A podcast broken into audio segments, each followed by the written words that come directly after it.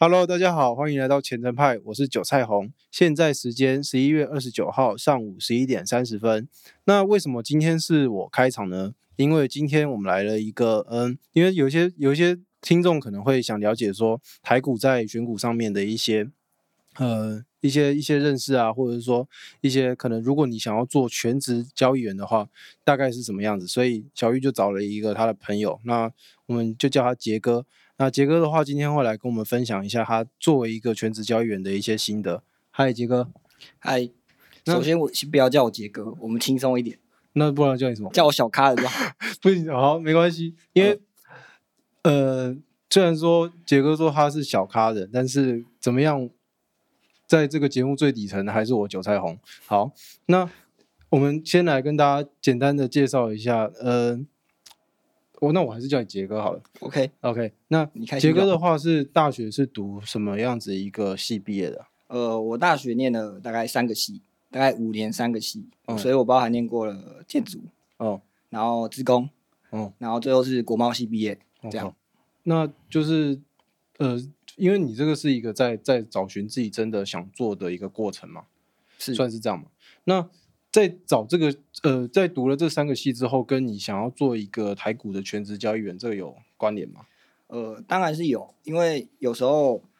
那时候当下没有想那么多。其实我今天步入全职交易，一开始我也不是这样想，嗯，因为跟成长背景有关系。可能我我爸小时候家里比较辛苦一点，嗯所以我又想说，哦，他这么辛苦，我他不喜欢念书，他也不认为念书是一件有效益的事情，哦对。但他让我练书，我又觉得说，哦，他让我练书，我应该要汇报对对对，就是这样子，所以我会想说，哦，我是不是应该用自己的所学做一些东西 OK，那你跟小玉的背景有一点点类似，就是就是他他很常在节目强调说他是一路有点苦上来的，所以、哦所以对于金钱上面会比较执着一点。所以你是在等于是说你是在国贸系的时候找到你想要做全职交易吗？我可以这样讲吗？倒也不是这样说，嗯这个这又牵扯到另外一件事情，就是因为我身边的朋友其实都比我优秀很多，嗯。那我在成长的一路的过程，我都受他们帮助很多。，OK，大概在我大学的时候，讲到这边，我要先感谢我哥啦，因为他以前在科技业上班，嗯，所以基本上他一直有跟我讲说，哦，你应该要接触这个东西，然后嗯。他有教我，对我对我而言，我就形成了一个初步对整个台湾电子业产业的认识包含那家厂商做什么，比方说，呃，PCB 是什么，嗯，或者是第一润是什么，OK，对，或者是台湾主要出口导向，这些他给我一个很初步、很很好的观念，嗯以至于我今天也能坐在这边稍微跟你们聊聊，这样。OK OK，所以那是什么样子？因为大家可能像我也好，我就会觉得说，呃，我就是正常上班，但是拨一点薪水出来做投资这样的事，就是因为我觉得要做全职交易这件事情是要有一个很大的勇气跟一个你可能理想之类的，就是是什么样子触发你这样子的一个？是，这刚刚我在提到，就是我朋友很优秀嘛，对啊对啊对，啊，那他没有接触财经，嗯。然后其实你有时候在，因为我这个人比较容易受环境影响，对。那我在一个很竞争的环境的时候，我就会想说，哦，我朋友在我一路上帮我这么多忙，嗯，那我是不是需要给他们什么回馈？哦。那他们不接触财经的领域，刚好我对这方面比较有兴趣。哦，就是刚好你想要补你朋友缺的这一块，对对对，其实我一开始踏入全职这件事情，其实是也没有想那么多。我一开始心态想，哦，副业几副业试试看，对对就跟你刚才讲一样，嗯也许我有一份主要的工作。对对对，所以我在大概一八年的时候，我在某财经公司，嗯，当财经编辑。哦那后来我就想说，哦，如果我现在要讲的是比较偏心态面的关系，嗯，如果我有一份主业工作，然后我来做被动投资，这个心态上是保险的，是安全的，没有错。对，但这样子有可能会让你的对投资不够积极。嗯因为我们人常常时间就那么多嘛，你一天上班八小时，剩下又剩下四小时，对，你的时间有有限，那你上班八小时很累之后回去四小时，你就会想要耍废，这是人性，这大家都一样，包含我也是嘛。嗯，后来我又有个契机，我又觉得说，哦，我好像可以试试看，对，然后当然那时候有时候朋友帮助啦，不然我现在不会坐在这。嗯对，所以我所以如果要这样倒头回来说的话，今天形成全职的我，其实不是我自己，是别人那些朋友，或者是帮助我身边周遭的人，成就了今天的我现在走这条路。这样，所以大概杰哥的背景，大家应该有一个初步的概念。那他就是所谓全职交易，就是他呃整个月做下来，他是不领人家薪水，就是他薪水多寡是来自于他自己的。就是有些人可能会觉得说，诶，我是不是也可以存一笔小钱，然后来试试看做一个这样子的全职交易员？大家可能我我自己个人就会觉得说，哦，那这样子的话，我是不是跟着台股走就好？就是我可能开盘前八点四十分起来刷牙洗脸，然后八点四十分左右坐在电脑前面，一路做做做做做做到可能收盘之后一点半两点。那接下来时间我就看我自己要干嘛就干嘛。之前所以之前跟杰哥聊的时候，就有听到说，哦，他的作息大概是怎么样？你要不要跟大家分享一下你现在的作息？呃，我现在的作息哦，其实其实我的作息会因为每个人的要求不一样嘛，但我很多作息的养成，大概都会有部分在维持我整个做整个全职交易的一个心态。嗯对，其实做交易这一行，最后技术技术可能到最后层面，虽然说我现在技术没有很好，应该说我觉得还不够好，但那个心态那个东西真的是有点看个人。嗯所以如如果你要问我作息的话，我每天不管多晚睡，我隔天大概六点到八点之间我就起床。，OK，那我起床的时候，我就会稍微看一下《经济日报》，或者是看一下《工商时报》，看一下市场上现在在发生什么事情。那有没有可能对今天开盘后的个股形成一些事件？OK，那如果有出现事件的时候，就有可能会有交易的可能，或者是进出场。对，然后可能就其实全职交易者的作息很无聊啦。嗯大家可能很有憧憬说，哦，我可能上当个打工仔，一点半下班，我就可以出去玩。其对啊实不是这样，嗯因为我这个人，我觉得我的自律性比较差一点，所以我几乎所有所做的活动都是在训练自己。比方说，我不喜欢跑步，对，但我还是要跑步，因为跑步训练是我的毅力嘛。因为你跑步跑长跑，你如果中途停下来就结束了嘛。嗯所以这个这个过程就是培养一个规律的习惯。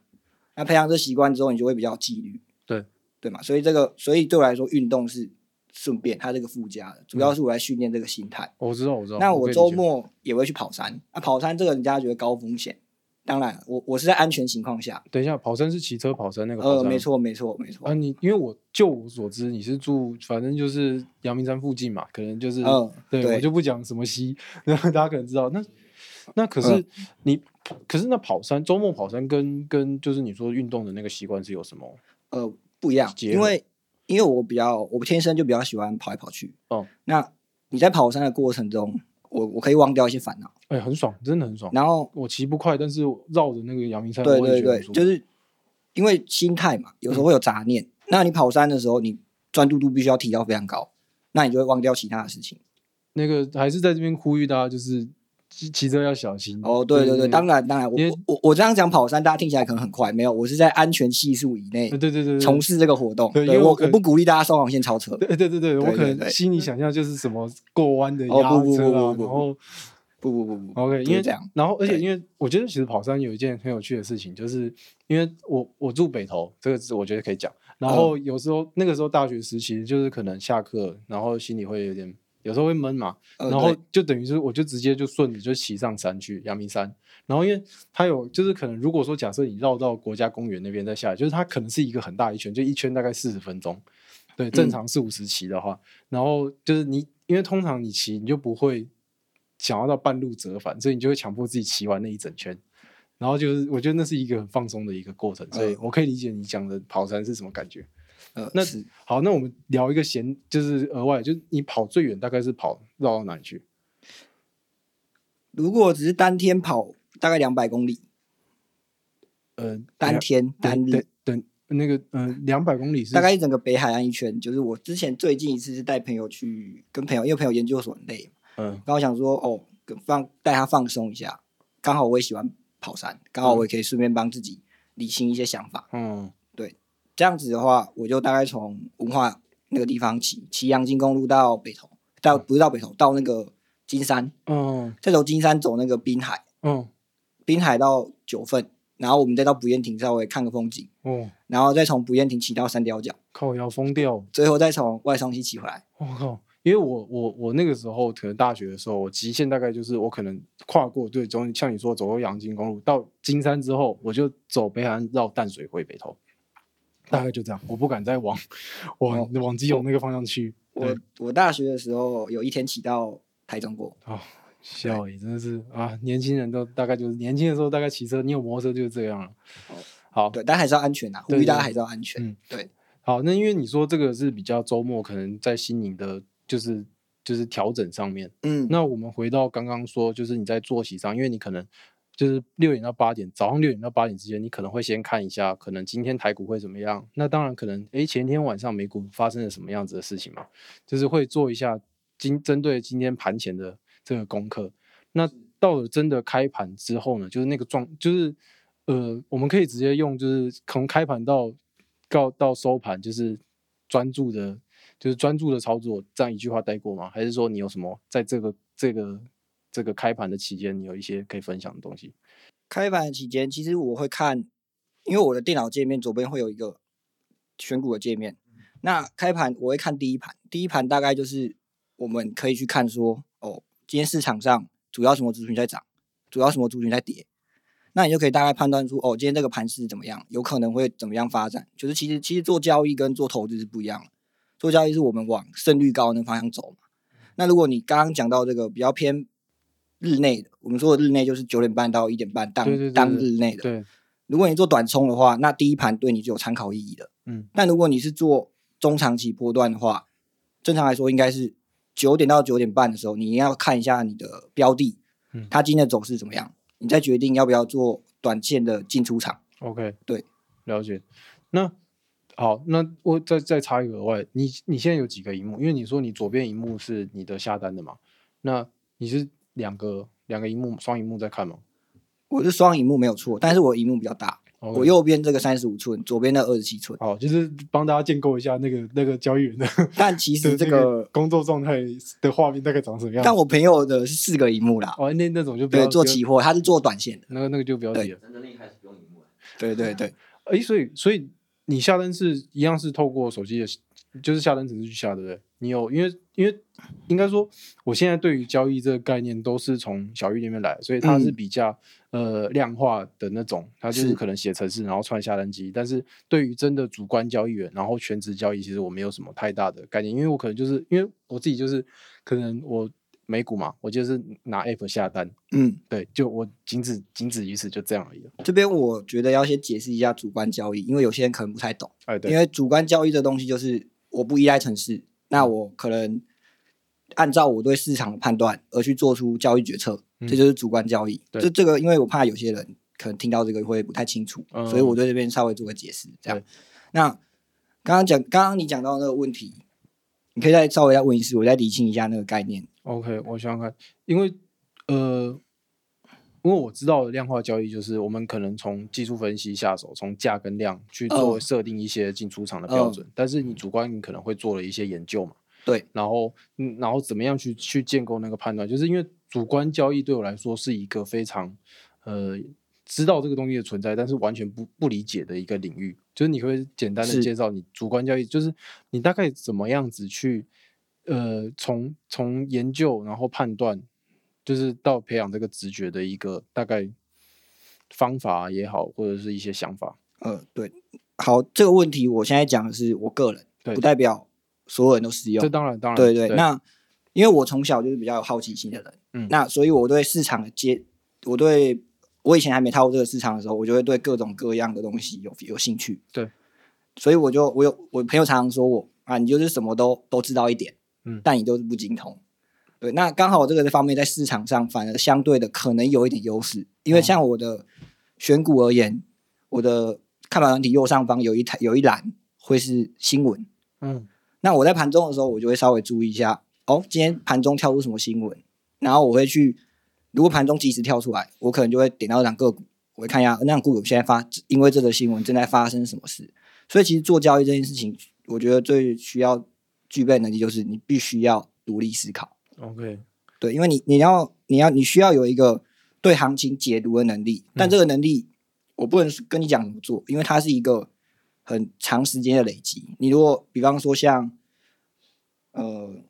最近大家都说，哦啊，为什么大盘不好要拉太阳能，对吗？嗯最近这半年，最近这这几个月几乎这样。那如果你有你有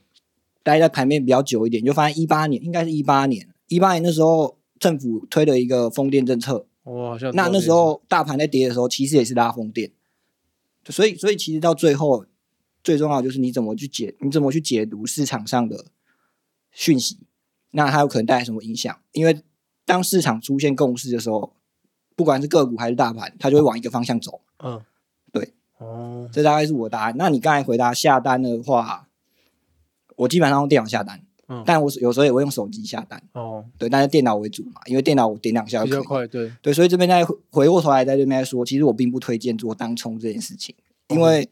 就我在电脑盘前我这样盯盘，我都不一定可以赢过那些 AI 单或程式单。嗯，那手机下单，如果大家有用过的话，你应该知道说那个程序非常繁琐。嗯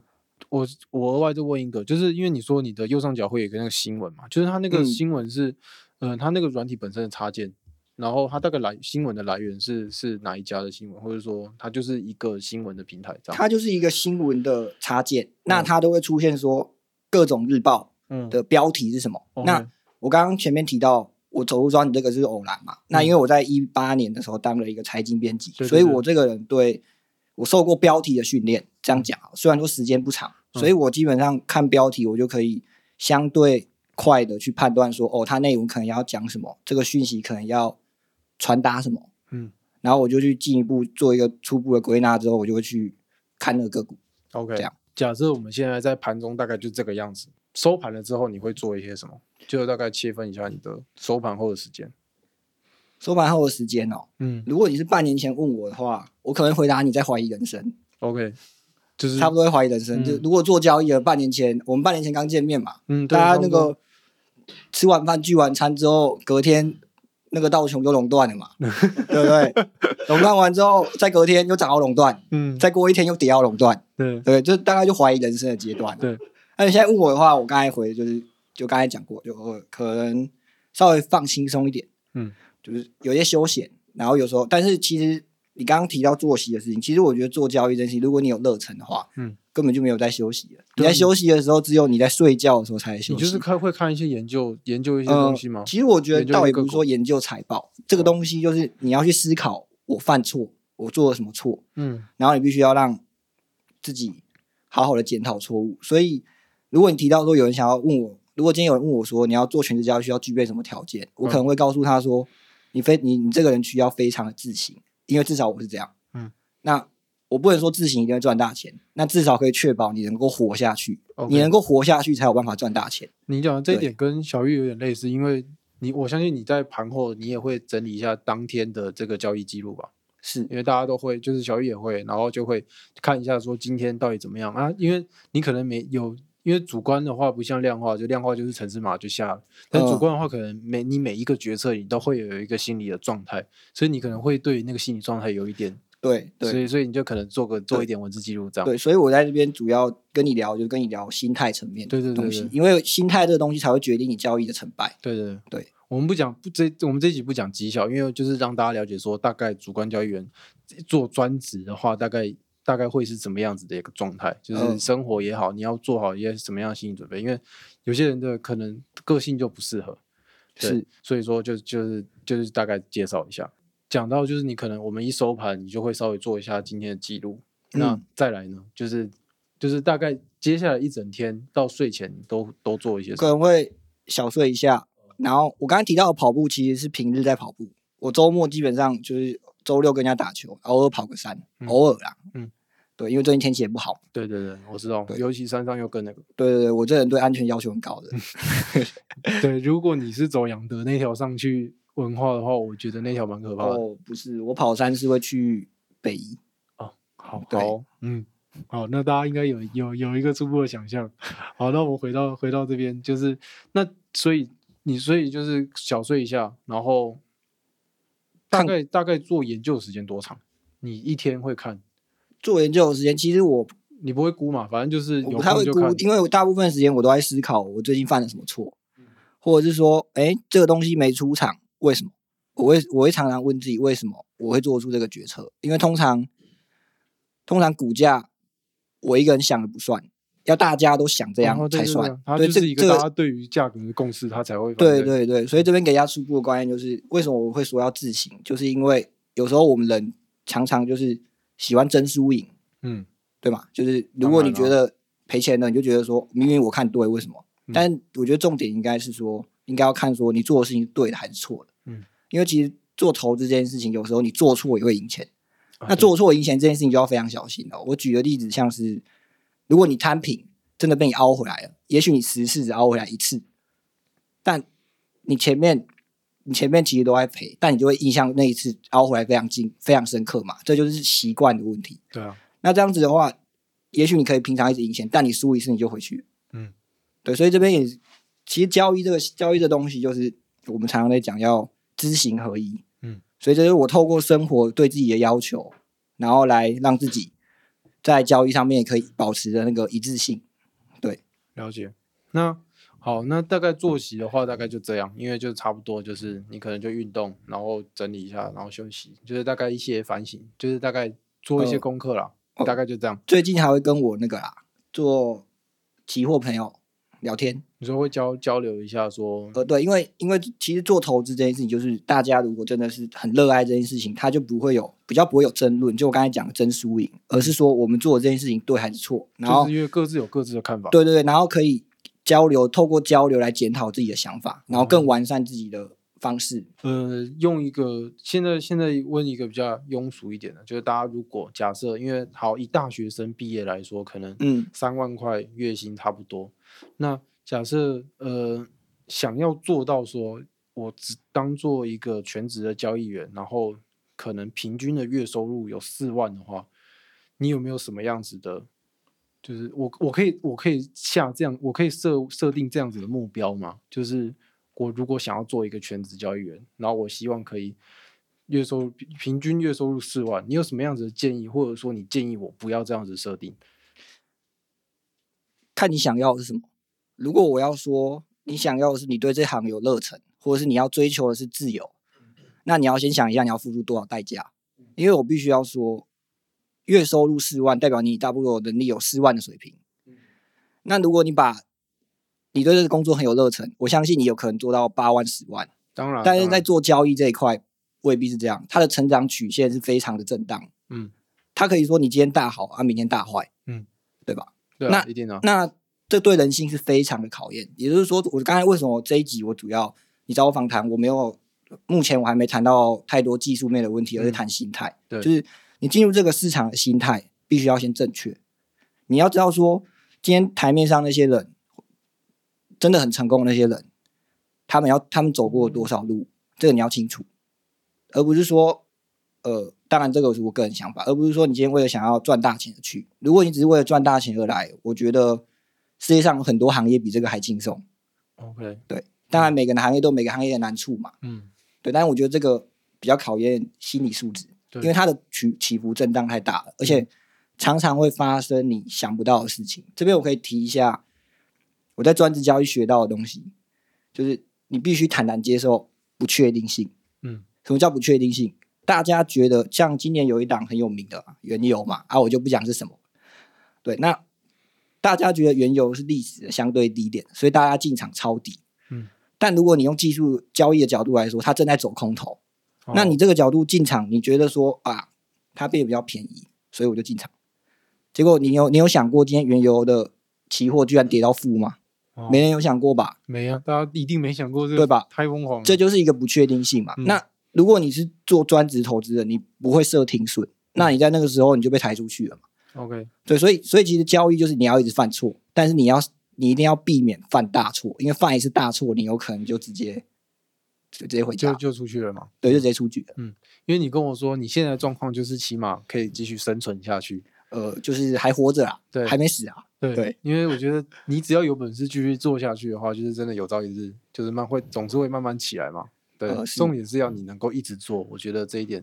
就是不论是呃他的你的技术也好，或者是你下的功夫，然后跟你的心理层面这些状况，我觉得都很重要。其实技术好这件事情是可以训练的。嗯那要怎么让你的技术人变好？这条路是必须你要有一个热忱。嗯什么叫热忱？就是当你面对失败的时候，你必须要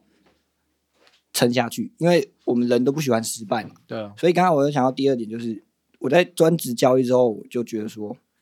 我接受不确定性了。第二点就是我知道要把握当下，因为你有时候常常会发现，这个大家应该很多人都有经验。你常常看到股价在喷出的时候，或者是你觉得它要喷出的时候，你犹豫了，嗯然后它就它就拉上去了。等它拉上去要犹豫的时候，你犹豫完了，你进场了，你再高点。哦，那这个就是什么？大家对于未来有太多的想象跟恐惧，或者是不确定性。那你做交易的时候，我现在就是只知道它有个大方向嗯就好，我不会去预设说我买了它一定要喷出，或者说我买了它一定要下跌。懂，因为对像像你说的，就是不要犹豫这件事情，呃，跟我跟我所知的有一点不太一样。我想要请问一下，就是嗯说，因为像小玉有时候他会说，就是你不要看到那个价格你就马上进场，就是你要缓一下，延迟进场，就是这个东西跟听起来就是我的认知跟你讲的好像有一点点抵触，还是说它其实是不同概念的一件事情？呃，我现在有做法比较比较多样一点，哦但有时候我说不要犹豫，是因为我已经停损设好，哦，那我就我为什么不进场？如果假设它你长期已经看好它，或者是你短期看好它，嗯，你觉得现在价格太贵，那你不就预期它会更高吗？那你为什么现在不进场？哦，对吗？那我们就因为我做交易跟做投资不一样，投资有也也许投资的角度，他想要多赚一点钱的角度，所以他根本没想过要赔钱。嗯，这就是可能大部分市面上的人的想法，我不确定。嗯，但做交易就是机会嘛，嗯我就是付出这个成本去试看看有没有那个机会。哦那没有的话，我就尽量让损失减到最少。那有的话，我就稍微再放一下。，OK，对所以这个这个也是为什么我不推荐做当冲的原因，因为嗯做当冲的人，你要想一下你的对手是谁，什么意思？做当冲他的对手是谁？是什么意思？你的你的对手就是常常我们说你要去知道你的对手的程度在哪里嘛，嗯对嘛？那短线交易来说，其实它就是一个资金量的资金面的对抗，嗯多空的对抗。嗯，你成交量大，代表在那个时间有人买，那个那个有有那个时间有人卖，嗯对吗？那有些人像我们，呃，我先假设大部分的投资人基本上本金都不高嘛，嗯，那市场上有很多人，他一定是有大部位。嗯那为什么他为什么他要做当冲，或现在隔日冲盛行？我认为那是一个他们在避免流动性的风险。嗯，所以有些人甚至可以当趋势的发动者，哦，就是因为懂我讲它部位太大了，所以他可以他可以，他可以，也许我们不，我我这边不探讨主力，因为嗯。我觉得市场就是市场，我只我只看市场有没有看我看到的东西。OK，所以这个地方，比方说，我今天资假设我今天资金不会很大，那有某一档跌停，可能跌停价挂挂个几百张，我假设，嗯，那我有那个部位，我可以把跌停敲开，那然后我再看市场反应，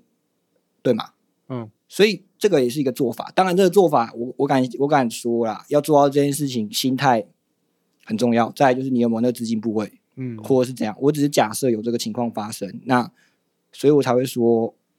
一般的投资人基本上做当冲的胜率是不高的。OK，当然我，我也有认识一些基本性很强的高手，嗯，对，但我自己是做不来的。嗯，对那个我觉得看人的性格跟你的本事了，对对，就是前面讲到知行合一，就是你做东西必须要符合你的个性。嗯像如果你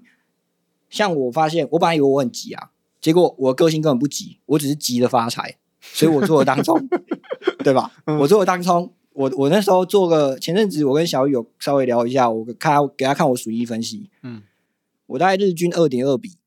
然后我最大的亏损全部来自于当冲，我波段几乎都赚钱，哦，但是当冲就全部赔回去。嗯，所以我必须要在这边，我才会一直呼吁大家说，如果你的当冲现在是用用来学习的话，那它是一个很好的工具。为什么？因为它可以让你在很短的时间内犯的最多错。就是心会最痛，所以成本最高呃，，应该是说，因为你频繁交易，如果你又自省，嗯那你就可以很快知道说，哦，我什么事情不该做，什么事情该做。哦，那长期投资的缺点就是，他要很长一段时间才会知道自己是看对还看错。嗯对，这是我的想法。对，所以这个角度来说，我亏损最大来自当冲。那怎么做啊？我就不要当冲啊，我的个性就没有那么急躁啊，我还做很急躁的事情，不是很奇怪吗？对了解。那你提到说你日均二点二笔这一件事情，呃，我其实没什么概念，就是一天成交二点二笔这件事是有一个什么样子的呃背后的意涵吗？我先假设，如果我现在是个性比较沉稳的人，哦，我自己这样认为啊，就做交易之后，我发现我可能相相对比较沉稳一点。嗯，那日均二点二比来说，对我这样的人来说太多了。那其实市场上不是有每天都有机会，嗯但因为人性可能贪婪，或者是说我们想要把握机会，那你就会想要有机会就试看看。对，那这样子就会进而造成频繁交易。嗯频繁交易绝对是一件非常不好的事情，因为它因为有时候你在错的时候，其实你就是一错再错，然后一直错到底。，OK，对，那你这时候应该要做，应该是收手，嗯就跟我们常常说打牌一样嘛。有时候我们赢面很大的时候，我们就打好一点，敢打一点；嗯但我们赢面很小的时候，我们应该要考虑说，怎么样可以输的比较漂亮。，OK，就是反正就赔少一点嘛。对对对，对，但是二点二就是它是跟一个什么样子的数字去做比较，因为就是大概如果更多的话是多少，就是有没有你们投资人一个习惯的均值，或者说，呃，这个均值我不确定，因为我检讨的是我自身的数据嘛，嗯所以所以也许是用我跟如果今天是一个极短线的高手，搞不好他哦其实日均二十二十几笔，对对对对，所以这个是要因人而哦，设定的。因为你如果说做过长的波段，你一天还一进一出，其实这样子其实算对，对对，嗯而且今年还没结束，嗯啊，对对对，今年还没结束，而且其实后面这两个月我的交易次数是下降非常低的，也就是说我前面的频繁交易的次数是非常的高。了解，对，嗯，那现在进到另外一个问题是说，就是因为你说对这个东西、这个产业有热忱的话，就是你会付出很多的努力嘛。那嗯大家都知道台股可能有一千七百档，就是这这里面你要怎么样子去挑选说，你觉得哪一些有潜力，或是哪一些产业，就是你你的呃切入点是什么？就是通常你会怎么样子建议大家？因为像小玉就是说要挑你有兴趣的产业，但是呃有时候我对产业可能没概念啊，我我同意小玉的说法，嗯因为你要先对你你你挑为什么要挑自己有兴趣的产业？因为你比较了解，嗯所以你有你以这个为切入点去延伸，嗯，那这个样子你会比较好做一点，不然你会无所适从嘛。像你说的，因为你就你哥带你进来，所以你对电子业有一个初步了解。对我有个初步了解，对，不然因为教因为投资不像教育嘛，它没有标准答案，对，所以你必须要自己去找，所以变成说很多人就会觉得说啊自己不行，那那那不一定。如果你有仔细去观察市场上的行为，我不认为只有我可以这样，大家都可以。那回回回来回应到你刚刚讲的一千七百两怎么挑选，如果是我的话，我会建议一般投资人他可以先分成族群，然后台股的族群就那样嘛，就 IC 嘛，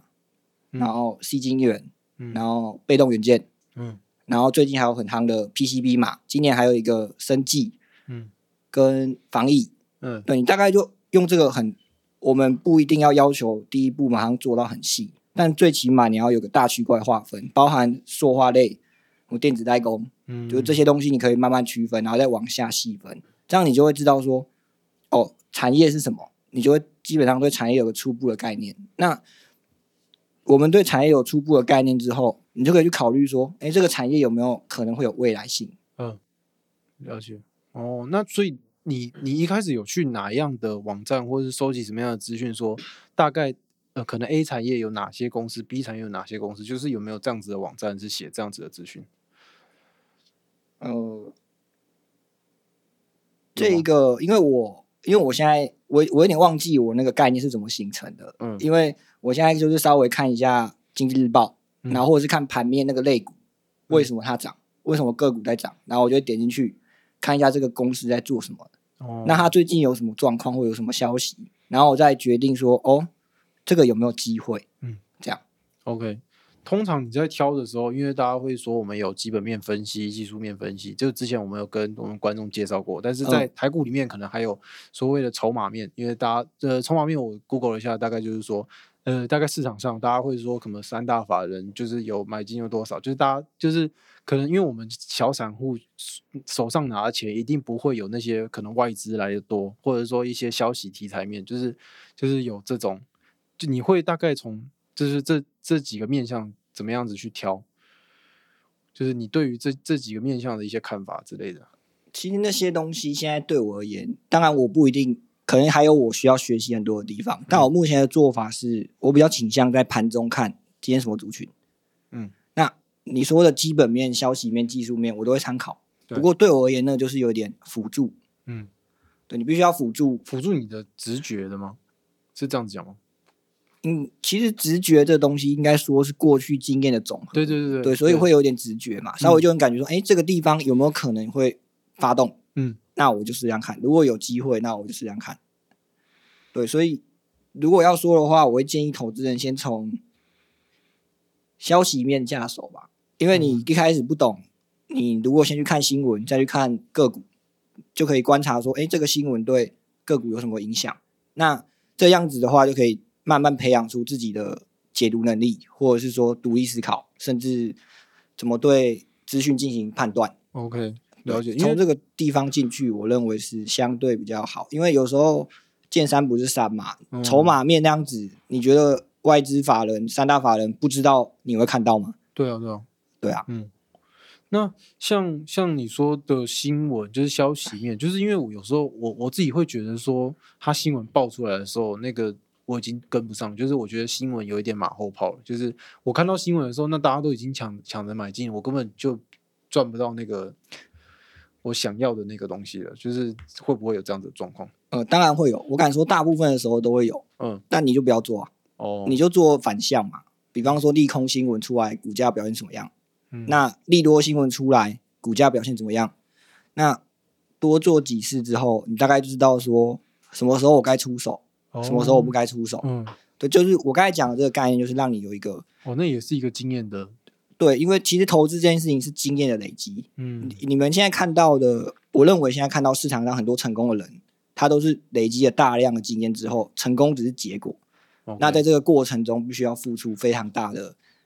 代价。嗯，因为其实，在投资也好，交易也好，就是大家大家通常都会看那个结果，就是讲难听的，大家就是说，哎，你对账单拿出来啊，或者说大家都知道哦，你那个，可是大家都不知道那个每一笔交易背后你到底累积多少的心血，我觉得这是蛮不容易的。这也是我们一直在频道里面就是会、会提到说，哦，你到底要做多少功课，就你不要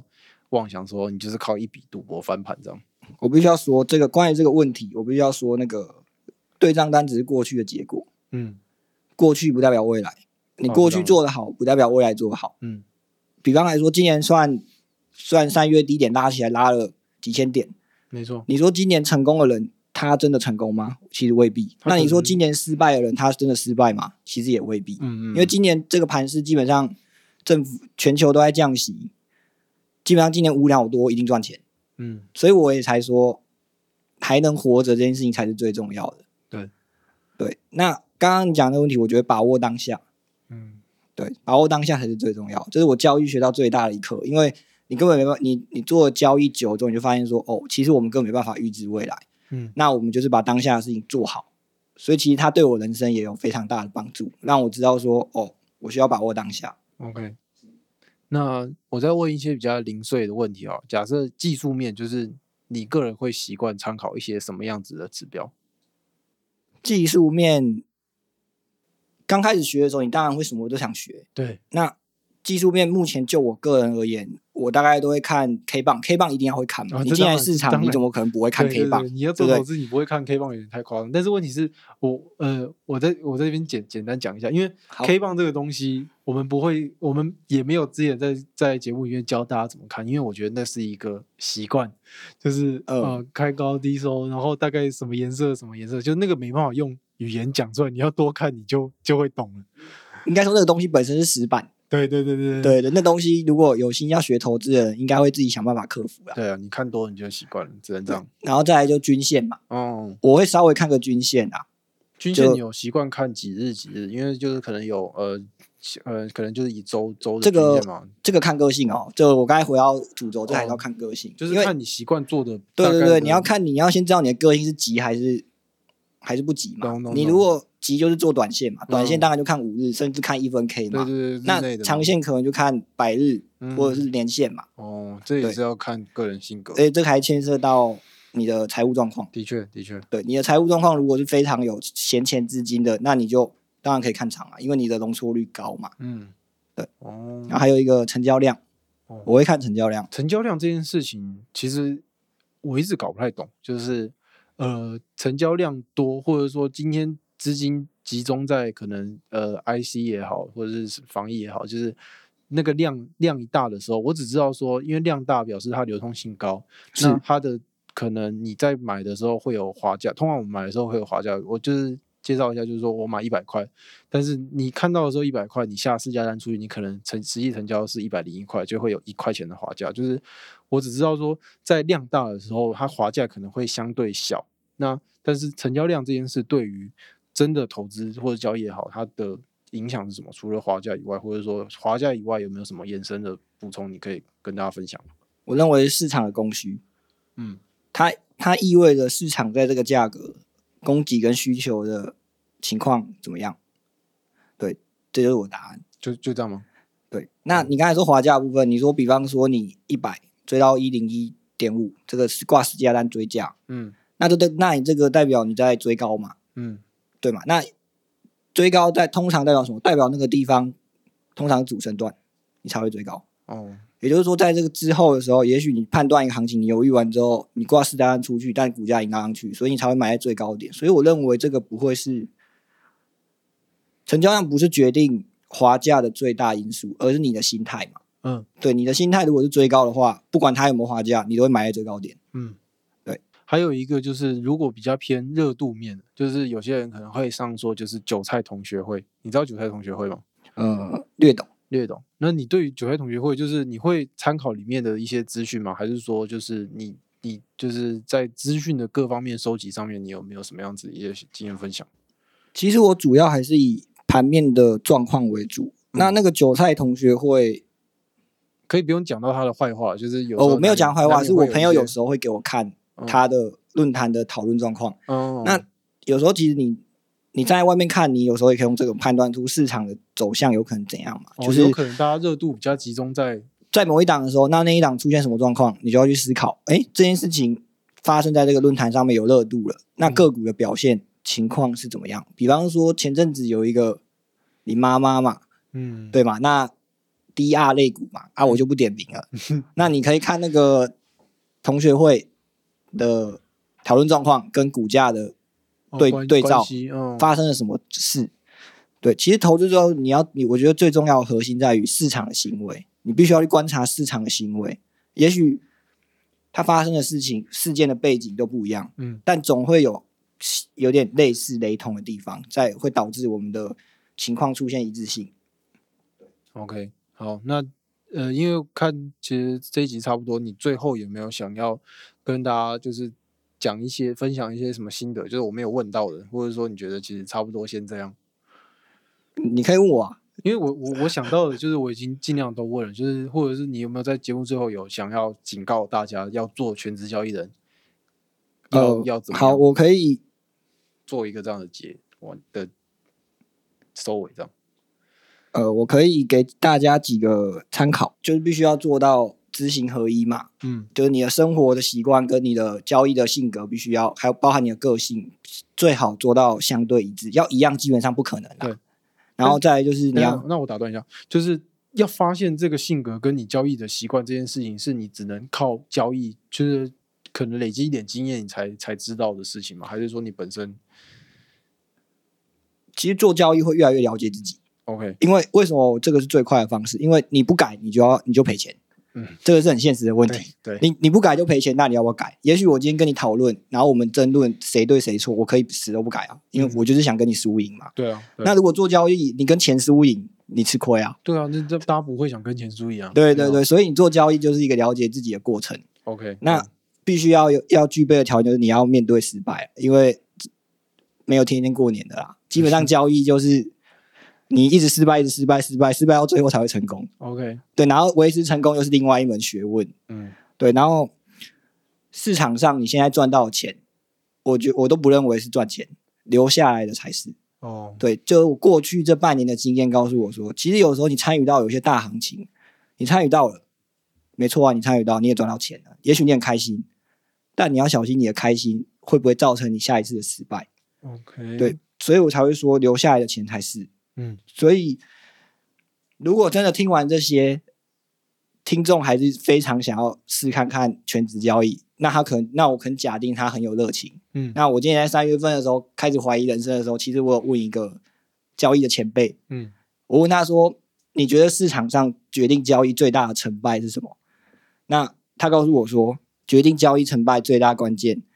就是永不放永不放弃、坚持到底的勇气。那我觉得这很难欸。这句话听起来很简单，嗯但如果你正在做交易，你知道这句话非常的难，因为他说路上的挫折太多。对啊，像你说你三月的时候这样这么绝望，你怎么样子一路做下来信念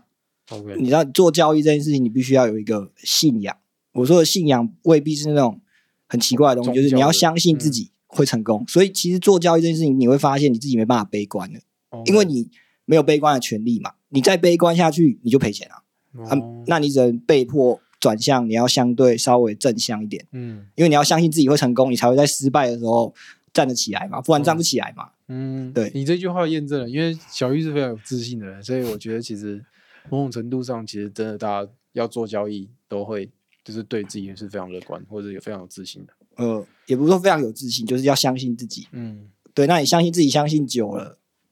也许它就会成真嘛。那你不相信自己，那基本上没机会。OK，了解。对，好，那我们就先这样吗？这边好，那就这集就先到这边。好，谢谢大家。好，拜拜。